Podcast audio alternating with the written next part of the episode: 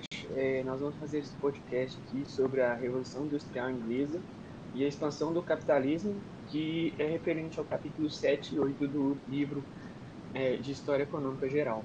É, meu nome é Samuel e o resto do grupo. Opa, boa noite, eu sou o Rui. Boa noite, meu nome é Daniel. E boa noite, eu sou o Lucas.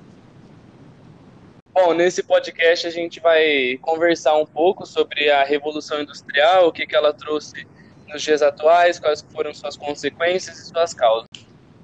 É, bom, então nesse podcast a gente vai conversar um pouco sobre o, a Revolução Industrial, como que ela aconteceu, né, que depois do feudalismo uh, os feudos começaram a se abrir, as pessoas começaram a se conectar com outras que antes não tinham, os estados nacionais foram crescendo e isso gerou o mercantilismo.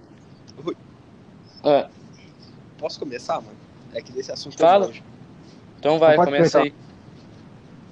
É que, tipo assim. Não, eu acho também, né? Mas se vocês quiserem ir completando. É que, tipo, vai, assim, vai falando, depois a gente completa. É. Tá mas começa como se fosse começar o podcast. Tipo, não começar o podcast, mas começar introduzindo. Uhum. É. Tá. O que, que culminou ela, o que, que ela culminou no mundo. Olhando por esse assunto, é, caso a gente resolva traçar uma linha né, da história humana e o que levou a gente a chegar nesse ponto da Revolução Industrial, que é o nosso, na nossa pauta de hoje, a linha provavelmente começa no feudalismo. Porque lá a gente vivia numa cultura de subsistência onde cada um produzia só para atender suas demandas, sabe? E o excesso, que era pouco, geralmente era trocado, mas não, não nesse âmbito mercantil que a gente está acostumado com hoje. Isso vem na próxima fase industrial, que é justamente o mercantilismo. Uma fase voltada... Era mais para sobrevivência, né? É, ele era, ele era pautado para subsistência total. A gente plantava o que iria comer e a gente não fazia isso só porque não existia uma demanda grande. A gente fazia isso também porque não tinha tecnologia, não tinha mão de obra e não tinha condições de trabalho suficientes para que isso. o mundo se abrisse para a revolução industrial naquela época. Só que essa os recursos ainda, ainda eram muito escassos. Né? E a mentalidade também era outra, né? Não tinha nenhum motivo para as pessoas ficarem o dia inteiro trabalhando e se matando para produzir mais, porque a vida delas era relativamente confortável com o que elas tinham. Sim, e isso acontecia muito por conta de uma escassez de demanda.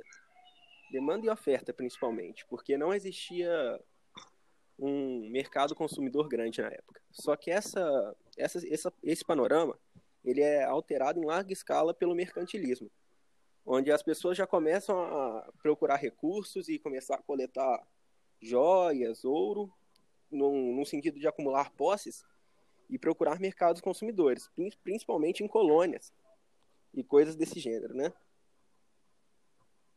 É, então, porque depois que os feudos se abriram, que caiu o feudalismo, as pessoas começaram a se comunicar mais e ter, tipo, muitas relações e comércios entre pessoas que antes não tinham, né? E teve o fortalecimento dos estados, nações, que antes também não tinham, porque, tipo, antes era tudo muito fechado e agora simplesmente, tipo, tudo se abriu e os estados estão todos querendo melhorar, um tá mais na vantagem do que o outro.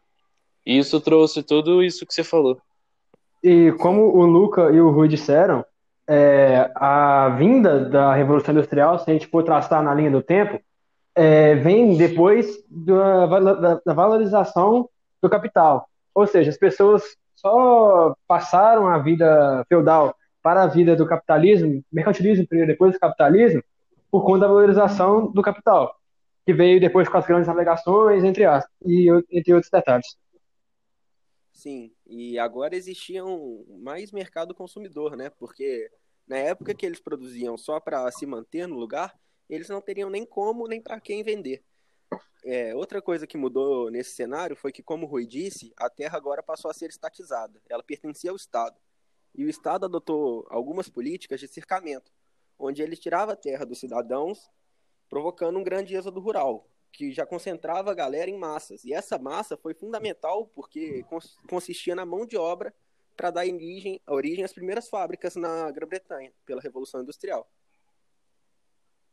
É, todas as pessoas que perderam suas casas, foram obrigadas a ir para cidades, né? E lá elas tinham que trabalhar para se sustentar. E daí Sim, e todo agora mundo basicamente mudou. Sim, agora elas também conseguiam produzir e vender para outros países, para outros reinos, para coisas desse gênero, porque o mercado ele passou a ficar um pouco mais globalizado, né? Desde a Uhum. corrida de, de busca por iguaria até a busca por colônias, isso tudo passa muito pelo pacto colonial e pelo acúmulo de riquezas, que são características ligadas ao mercantilismo. É, então, um fato muito interessante que a gente tem para falar sobre a economia internacional nessa época é que os Estados-nações começaram com o protecionismo e o metalismo que faziam com que eles quisessem acumular riqueza só para eles e manter sua balança comercial sempre favorável. Então, era basicamente uma guerra constante para você sempre sair lucrando, para você encontrar um território novo para você explorar. E tudo isso gera um acúmulo de riqueza centralizado, principalmente na Inglaterra, mas em toda a Europa. Sim. E é engraçado a gente falar desses pontos, porque, por exemplo, a política de cercamento que eu falei, de tirar a população dos campos e provocar um grande êxodo rural, é o que traz mão de obra. E isso acontece justamente na Inglaterra. Essa política de cercamento também foi fundamental porque ela indica uma cultura pastoria no local, né, que era a criação de ovelha, e essa ovelha foi matéria-prima para a primeira indústria pertencente lá, né, que foi a indústria tecelã. Então elas conseguiram juntar é, o conseguiram juntar acúmulo de capitais por conta do mercantilismo, mão de obra por conta do êxodo rural que estava tendo naquela época e a matéria-prima, né? Isso tudo, esses três fatores juntos no mesmo lugar foi o que deu origem aos primeiros passos da revolução industrial. É, aproveitando o que o Luca disse a respeito das fábricas de lãs, é, as- a, lã ela foi um produto muito comercializado na Inglaterra, né? fabricado também, e devido a essa grande produção que, que eles é, exerciam lá, muitas cidades inglesas cresceram muito, que é o caso de Liverpool, Manchester, Leeds, até a própria Londres, que é a capital, é, Birmingham, foram cidades que eram cidades, entre aspas, pequenas, tirando Londres, que começaram a se desenvolver muito justamente por causa do investimento nas fábricas de lãs. E isso fez com que a cidade crescesse e tivesse um grande, migra- entre aspas, migração do campo para a cidade. Bom, e aproveitando isso que você falou, é bom dizer que, tipo, nem só as pessoas mudaram do campo para a cidade, muitas delas não gostavam do ambiente da cidade, que não é um ambiente ainda tão. Como que eu posso dizer? Ainda não era tão organizado, porque era, tipo, alguma coisa muito recente, muito nova e que estava promovendo em massa, assim, não era uma coisa de uma pessoa ou outra, eram muitas pessoas. E, e como esse ambiente não era tão convidativo, muitas acabavam migrando para outros países. Não só porque elas não queriam estar onde elas estavam, mas porque também tinha muita oferta de melhora de vida, muitas possibilidades para elas nesses outros países, nessas novas terras. Elas poderiam ser donas do seu próprio terreno, ter sua própria casa, fazer o que elas bem tinham vontade, que provavelmente na metrópole elas não poderiam, porque elas não teriam esse espaço e já teriam muita concorrência. É, a promessa de uma vida melhor sempre atraiu pessoas, né? É, a gente vê esse discurso implicado principalmente em colônias em, em desenvolvimento agora, né? O Brasil ele adota esse discurso, os Estados Unidos também. Diversos países adotam essa mesma pauta. Sim, tanto é importante o incentivo para a pessoa querer sair do lugar que ela tá, quanto o incentivo dela querer ir para o lugar que ela vai, né? Tipo, é uma coisa muito difícil você largar tudo que você tem, abandonar e ir para um lugar que você não conhece. E ainda mais, tipo, naquela época que você realmente não sabia o que, que ia te esperar lá, você não tinha internet nem nada assim.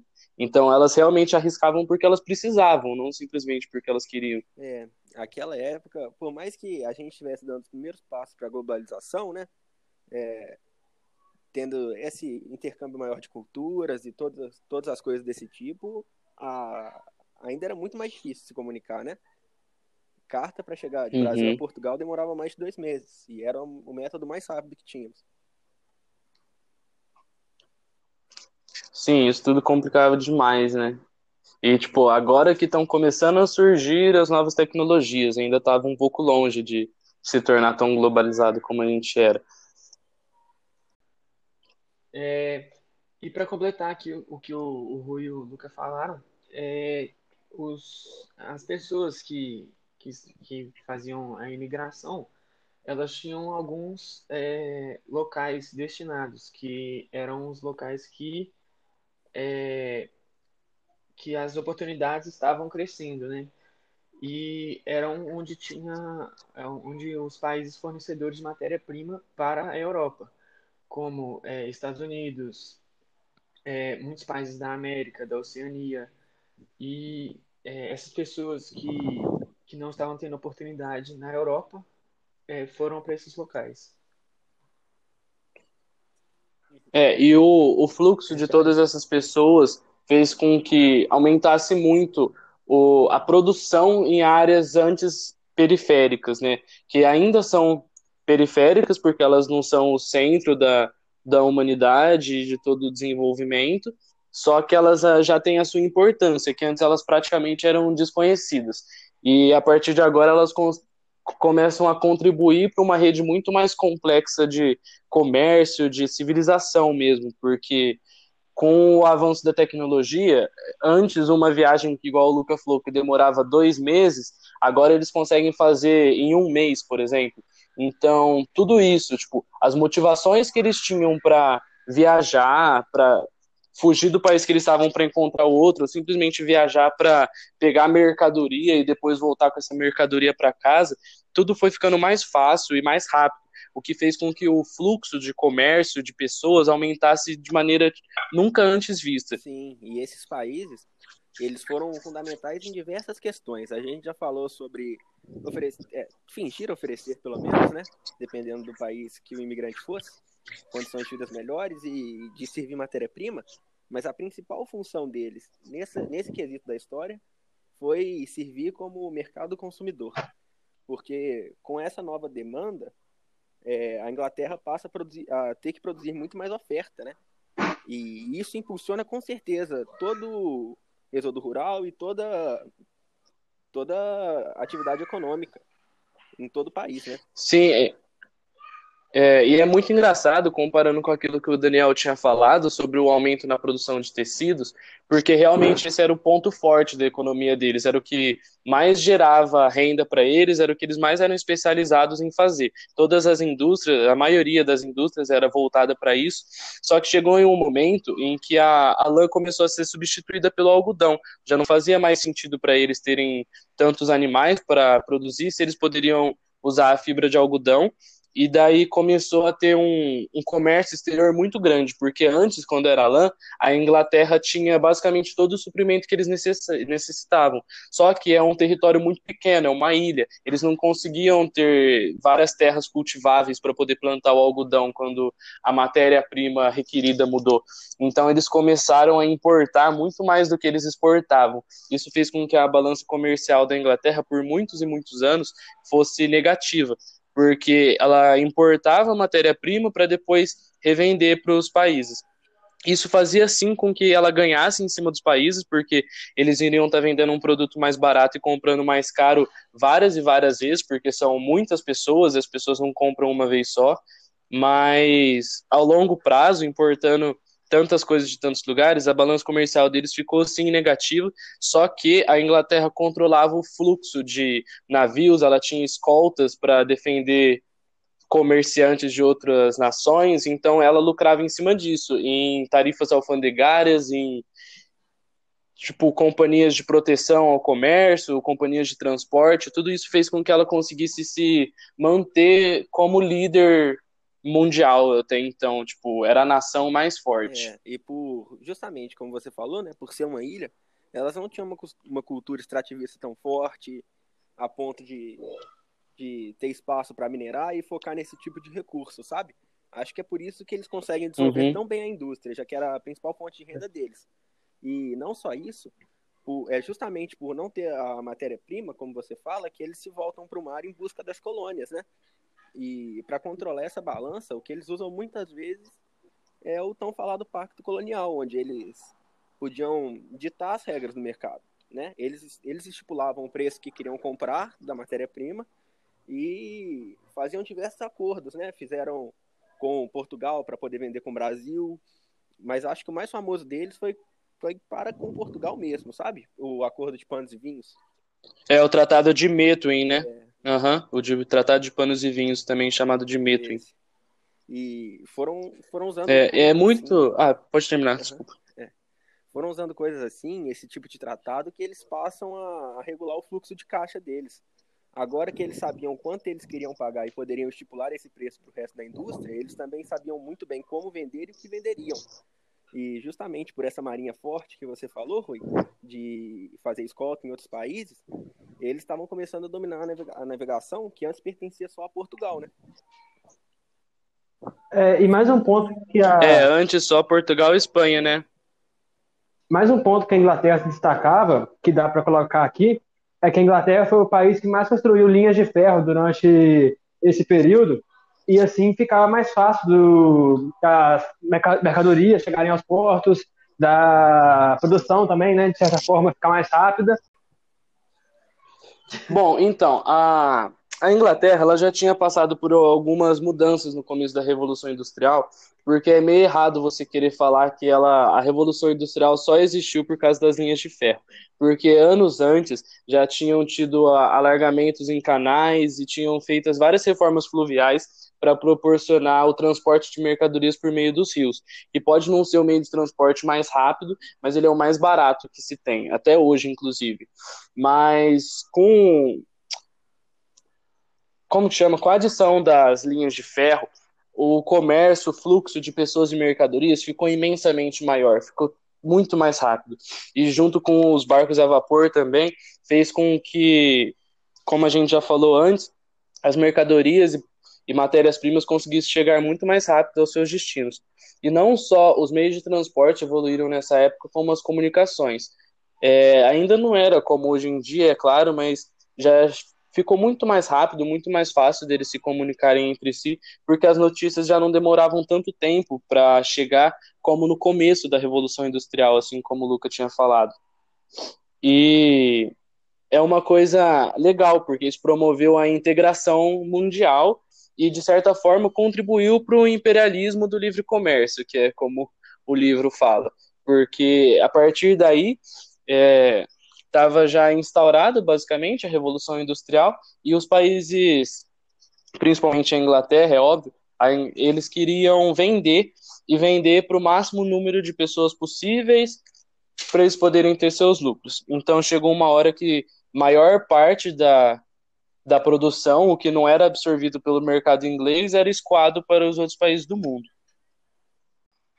Tá. É, então, os países eles brigavam não só entre os seus colonos, porque eles queriam melhores direitos, já que eles eram claramente explorados, mas também elas brigavam entre si, como é o caso de várias guerras que teve aqui, como é o exemplo do Canadá, que foi dividido uma época entre a França e os Estados Unidos, várias invasões que teve no, no Brasil pela Holanda, pelos franceses também, porque antes, né, tinha o Tratado de Tordesilhas, Portugal e Espanha achavam que eles tinham o direito de direito divino de colonizar certas áreas e que só eles poderiam explorar. Daí isso com o tempo e o poder crescente das outras nações caiu porque elas simplesmente não aceitavam esse direito deles, elas achavam que elas também tinham esse direito e elas começaram a se impor. É, a Holanda, por exemplo, chega a invadir alguns países latino-americanos, né? E nessa época também Portugal e Espanha já começavam a perder força nesse cenário. Agora a gente vai falar do tópico do imperialismo, né?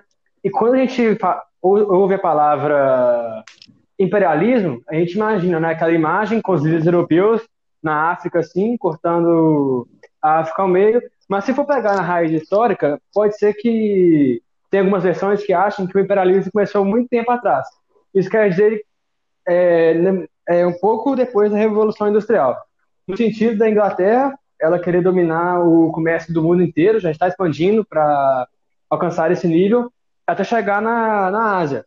E aí ela estava é, querendo vender os, os produtos indianos para a China, porém a China era uma economia fechada e não aceitava nada vindo de fora. E para tentar abrir é, esse comércio e fortalecer a economia, a Inglaterra ela queria vender principalmente o ópio, e também tem uma nota que diz que com o ópio é, criaria uma forte dependência, porque ele é uma droga, né? Então, os chineses iriam querer mais e mais, não só chineses, mas todos, vários países da Ásia iriam, iriam querer mais e mais, e Inglaterra teria estoque, entre aspas, infinito para vender. Isso, é, esse embate de ideias, ela causou, causaram a Guerra do Ópio, que foi um conflito muito, um conflito bem marcante é, dessa época, e basicamente consiste nisso, a Inglaterra querendo vender produtos para uma China fechada, que não aceitava economias de fora, e aí ocasionou num, num conflito armado. É, é interessante a abordagem dela, né? Porque primeiro ela tenta vender seus produtos, principalmente o pano, toda aquela indústria que a gente já tinha comentado sobre. E quando ela esbarra numa China fechada, ela muda a postura dela e passa a comercializar droga, né? Porque é, Gengis Khan também tinha muito dessa tática, né? Quando ele queria dominar um povo, a primeira forma de, de fazer isso era deixar ele viciado em algo que você tem. E quando a Inglaterra faz isso com a China, a partir do momento que ela insere ópio na cultura daquele povo, ela sabe que nunca mais conseguiriam fechar os portos de novo, porque a população não resistiria. E dessa forma ela consegue. Porque eles ficam dependentes, né, da nação. É. Eles ficam dependentes da droga e do comerciante que vai fornecer isso para é. eles. Aí, no momento que eles conseguiram infiltrar o ópio, a China não teria controle da população, porque entrar uma série de fatores de abstinência e toda, todas essas coisas, sabe? Sim, é muito engraçado o que você falou dessa mudança de postura, porque é muito isso, né? Eles agiam como se eles realmente fossem os seres superiores, mais inteligentes, só que qualquer pessoa que desafiava eles, eles usavam a pouca vantagem. Não era pouca, né? Porque na época já era diferença ter uma arma de fogo, mas a, a diferença que eles tinham era basicamente isso: poder de fogo, poder de ameaçar. Então, se qualquer coisa fosse contra as vontades e intenções deles, eles faziam uma guerra, matavam quem tinha que matar, punha, impunha medo, e a partir dali estabeleciam seu sistema, assim como foi na, na Índia. Complementando o que o Luke e o Rui disseram, é, sobre a China ser uma. sobre a Inglaterra, né? Ela ter uma forte marinha, um forte exército para impor a força. É, depois da guerra do ópio, o Japão ele também era uma, uma economia fechada. Só que é, o Japão vendo os estragos que aconteceu na China, a, não só os estragos materiais, né, é, da destruição de cidades e tal, mas os outros detalhes, né, como uma, sub, uma submissão assim de, de capital, de várias coisas, ele temeu que isso acontecesse com o seu povo e pela primeira vez o Japão se abriu a economias. E o Japão, ele ainda estava no processo feudal. E após ele ab abrir a sua economia, que ele foi se modernizando é, com as indústrias e depois com o poder militar. É, e o Japão se moderniza muito rápido por conta de, de um fator cultural, né? Que quando ele vê a China toda destruída, ele, que nem você falou, decide abrir os portos, só que ele abre os portos de uma forma que manda, manda pessoas japonesas e tal para estudar em diversos, em diversos centros científicos da Inglaterra e dos Estados Unidos. Aí com isso eles voltam e trazem toda essa tecnologia para o Japão. O Japão tem um salto fenomenal. E agora, né, com o Japão e China de mercado aberto, é, isso ilustra exatamente o que a gente tinha falado, do, de uma busca do mercado consumidor, busca de colônia e impor sua força na colônia, né? E isso tudo reflete no aumento de produção do, das indústrias da Inglaterra que estavam se originando e se expandindo de forma muito rápida junto com as cidades, né? Sim, foi como se fosse um combo, né? O surgimento da indústria com a ampliação da matéria-prima e do mercado consumidor fez com que desse um boom gigante na, na indústria e realmente na revolução industrial propriamente dita, que fez com que o crescimento das cidades aumentasse ainda mais e chegou uma hora que basicamente 40% das cidades da Inglaterra que antes eram comerciantes ou eram agrícolas, todas passassem a, a ser produtoras e, e, comerciantes. Todas não, as, é, ela, quase ela todas, né? passa, né? Muitas. Pois é, ela passa a gerenciar a renda dela principalmente por, por produtos de fora, né? Por importar produtos produzidos em território nacional. Só que isso tem um custo muito grande, né? Para a própria Inglaterra. Porque aqui a gente fala sobre ter viciado a China, ter ameaçado o Japão com pólvora e impor o preço dela na, nas colônias. Só que a própria Inglaterra também tem um prejuízo muito grande nisso internamente, que são a, a expansão da cidade desordenada, né? Sim, porque não tem como, né? Ainda mais sem a tecnologia da, que eles não tinham na época, era uma quantidade muito grande de gente que eles nunca tinham imaginado e eles não sabiam como lidar com isso. Então foi acontecendo muitas doenças nas pessoas, porque elas ficavam em lugares escuros, úmidos, apertados, sem condições sanitárias, não tinha esgoto, não tinha nada, não tinha água potável. Então, basicamente, todo o esgoto deles era jogado no rio e a água que eles bebiam era retirada do rio. Então isso causava várias doenças nas pessoas locais, sem contar a qualidade de vida dos trabalhadores das fábricas, né, que já não eram tão boas, já que eles trabalhavam até se desgastar, até não aguentar mais, e tinham um salário muito baixo comparado aos né? outros setores, é que não só os homens, como nessa época, principalmente as mulheres e as crianças, elas sofriam muito, porque elas eram vistas como inferiores por elas serem menos fortes e todos os preconceitos que tinham na época.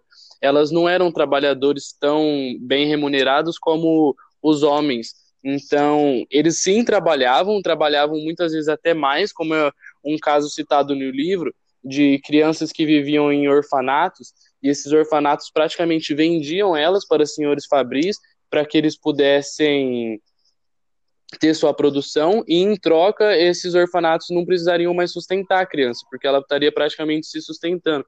Só que por não ter vigilância, não ter nenhum zelo com essas crianças, elas acabavam se mutilando sem querer por causa que as jornadas de trabalho eram exaustivas, elas tinham refeições precárias, se é que elas comiam, sabe? Tipo, elas comiam o básico para se manter vivo, elas não tinham nada que cuidasse da saúde delas, do bem-estar delas, elas basicamente perdiam todas as, uhum. as partes boas, o começo da vida delas nas fábricas. Isso acabava com que o que que seria a vida dessa criança depois que ela crescesse, sabe? Tipo, ela só sabe fazer uma coisa, ela vive praticamente morta porque ela trabalha o dia inteiro até se esgotar, ela come mal, ela não tem educação, ela presencia coisas horríveis com, com as pessoas do lado delas, que se cansam, que param de trabalhar, que são maltratadas e tudo mais.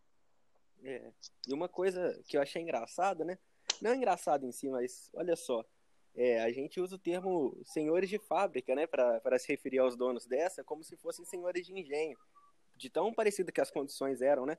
Era uma condição análoga à escravidão, de, de forma que a gente consegue encontrar diversas semelhanças, mesmo sendo um trabalho pago. Mesmo sendo remunerado, né, todas as más condições de trabalho estão ali dentro também. Eram jornadas de mais Sim. de 12, chegando a 16 horas, inalavam fumaça tóxica. A média de vida de, de pessoas que trabalhavam em fábrica caíam 10, 20 anos tranquilamente, sabe? Uhum. Fora as péssimas indenizações, que nem você falou, é, expunha muita gente, criança, mulher e homem, a condições horrorosas e a possíveis desmembramentos. Tinha muita pessoa que perdia braço e perna e não recebia nem indenização na época, sabe? não, pelo contrário, eles ainda perdiam o emprego, né? Porque eles não podiam mais trabalhar.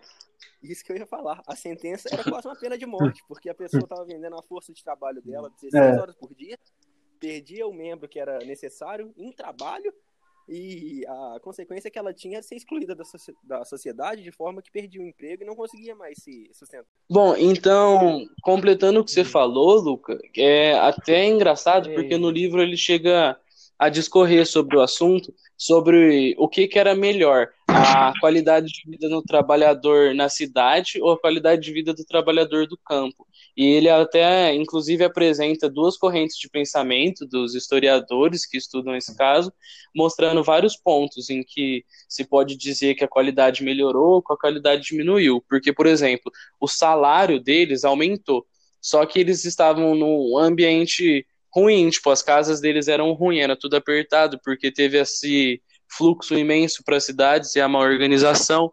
Então, eles ganhavam mais dinheiro, Só que, por um lado, eles passavam exaustivas horas de trabalho, era um trabalho monótono, que eles tinham que responder ao patrão. E, igual você falou, aconteceu algum acidente com eles, qualquer coisa que eles precisavam trabalhar de parar de trabalhar, o único vínculo que eles tinham com a fábrica, com o patrão, era o salário. Agora, já no campo, não tinha dessa. O vínculo que ele tinha era um vínculo de fidelidade, era um vínculo que ele conhecia a pessoa, ele tinha direito de usar aquela terra. Então, por exemplo, e acontecia alguma coisa com ele, era claro que as pessoas em volta dele iriam se importar, que o patrão, de certa forma, iria se importar também, porque é uma pessoa que convive junto com você, não é uma pessoa que simplesmente trabalha para você, como é nas fábricas e nas grandes cidades.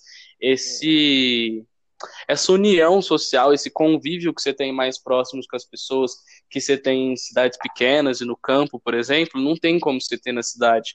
Então acaba que as pessoas viram muito mais solitárias, mais individualistas e essas não, coisas.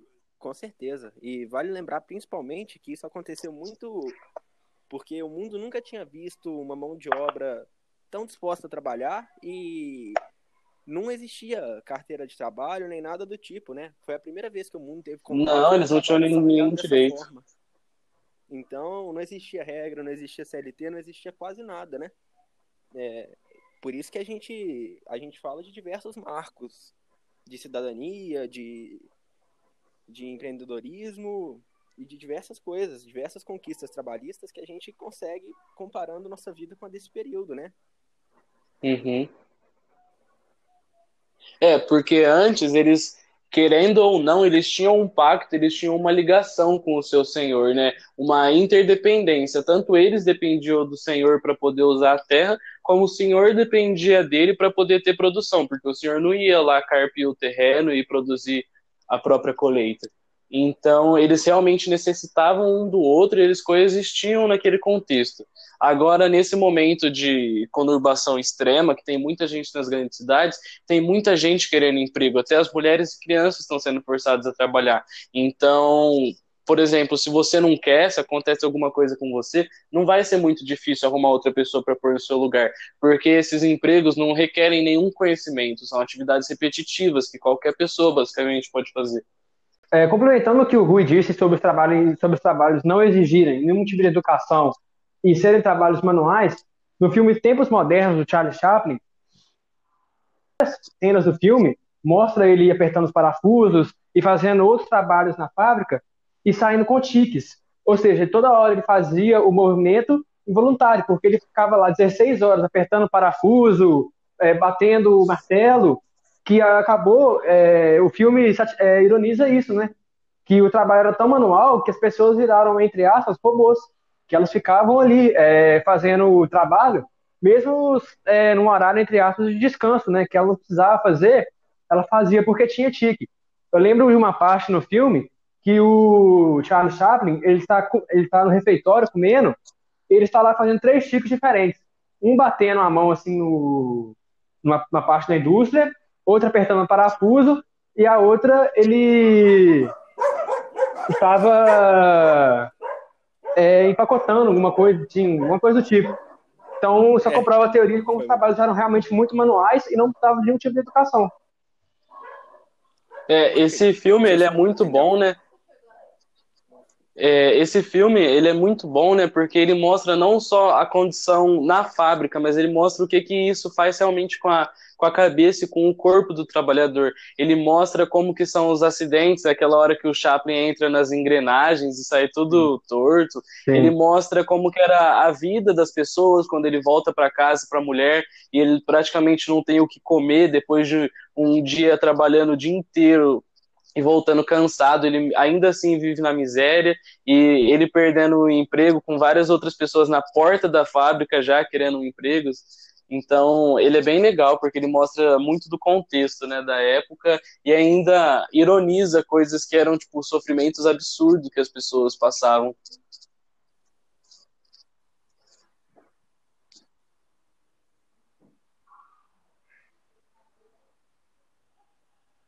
É, o modo de vida do trabalhador é, durante a Revolução Industrial ele era bem precário e é, como a gente também pode ver no, no próprio filme é, citado agora há pouco, do Charles Chaplin, é, nós vemos como a vida de cada um era, que era basicamente apenas o trabalho.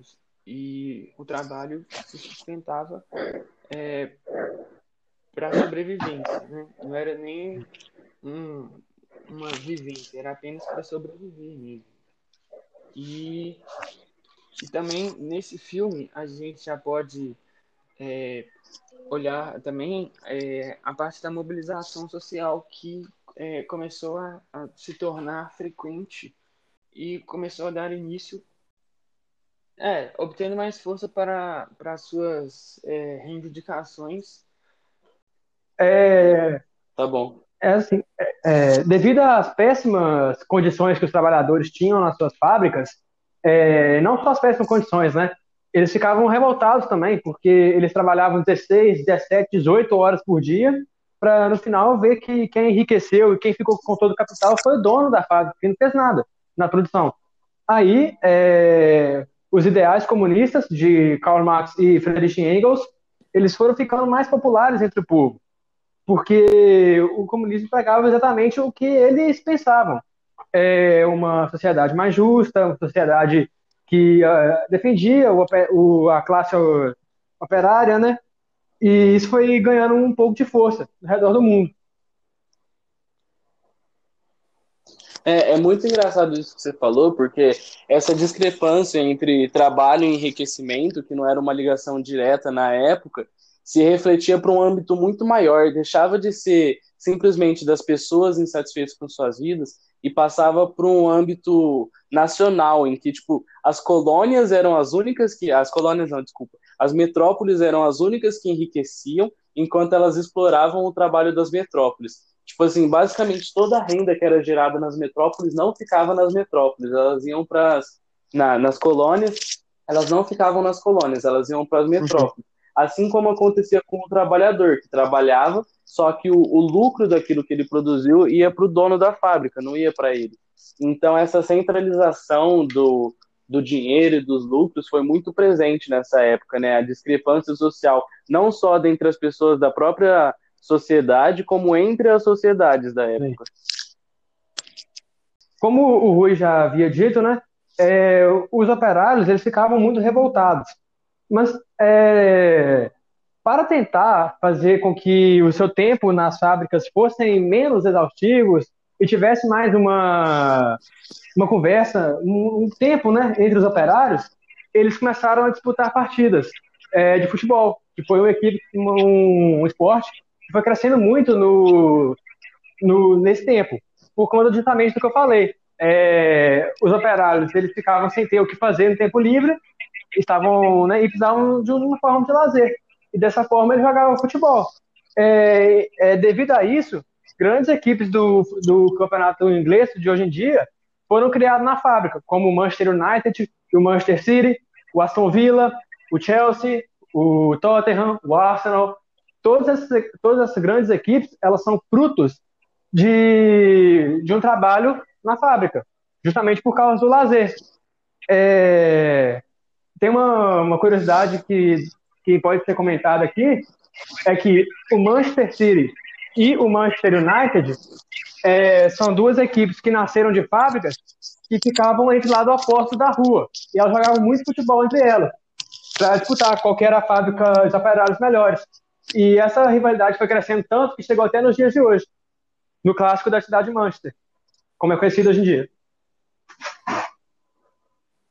É, é muito legal isso que você falou, porque não só o futebol que foi criado lá, como vários outros costumes e, e coisas que aconteciam na época, elas se arrastaram até os dias de hoje, né? Tipo, a forma de organização, a certa parte a mentalidade que foi desenvolvida, mas ainda assim tem muita base que foi construída nessa época e das pessoas que viveram nessa época, como Adam Smith, por exemplo, que fez as riquezas das nações, ele é considerado até hoje o pai da economia sendo que, de certa forma, a obra dele pode ser meio que restrita ao ambiente em que ele vivia. Por exemplo, na Ásia ou na América pré-colonial, até na, nessa época, as coisas que, que ele escreveu não tinham tanta praticidade, porque era uma sociedade totalmente diferente, os costumes eram totalmente diferentes. Então, muitas das coisas que foram produzidas nessa época se arrastaram até os dias de hoje, como a, a vontade de produzir mais, da fábrica nunca parar, todas essas ideologias, principalmente da, de produção, foram criadas nessa época e se arrastaram e influenciam nossas vidas até hoje. Então, com isso, a gente pode ver é, como foi é, realizada a Revolução Industrial, quais foram as consequências dela, a expansão também do, do próprio capitalismo, a mudança do sistema feudal, né? E com isso nós terminamos nosso podcast. Boa noite a todos. É, espero vocês Muito obrigado. Foi um prazer. E boa noite. Não, só isso. E até uma próxima, quem sabe.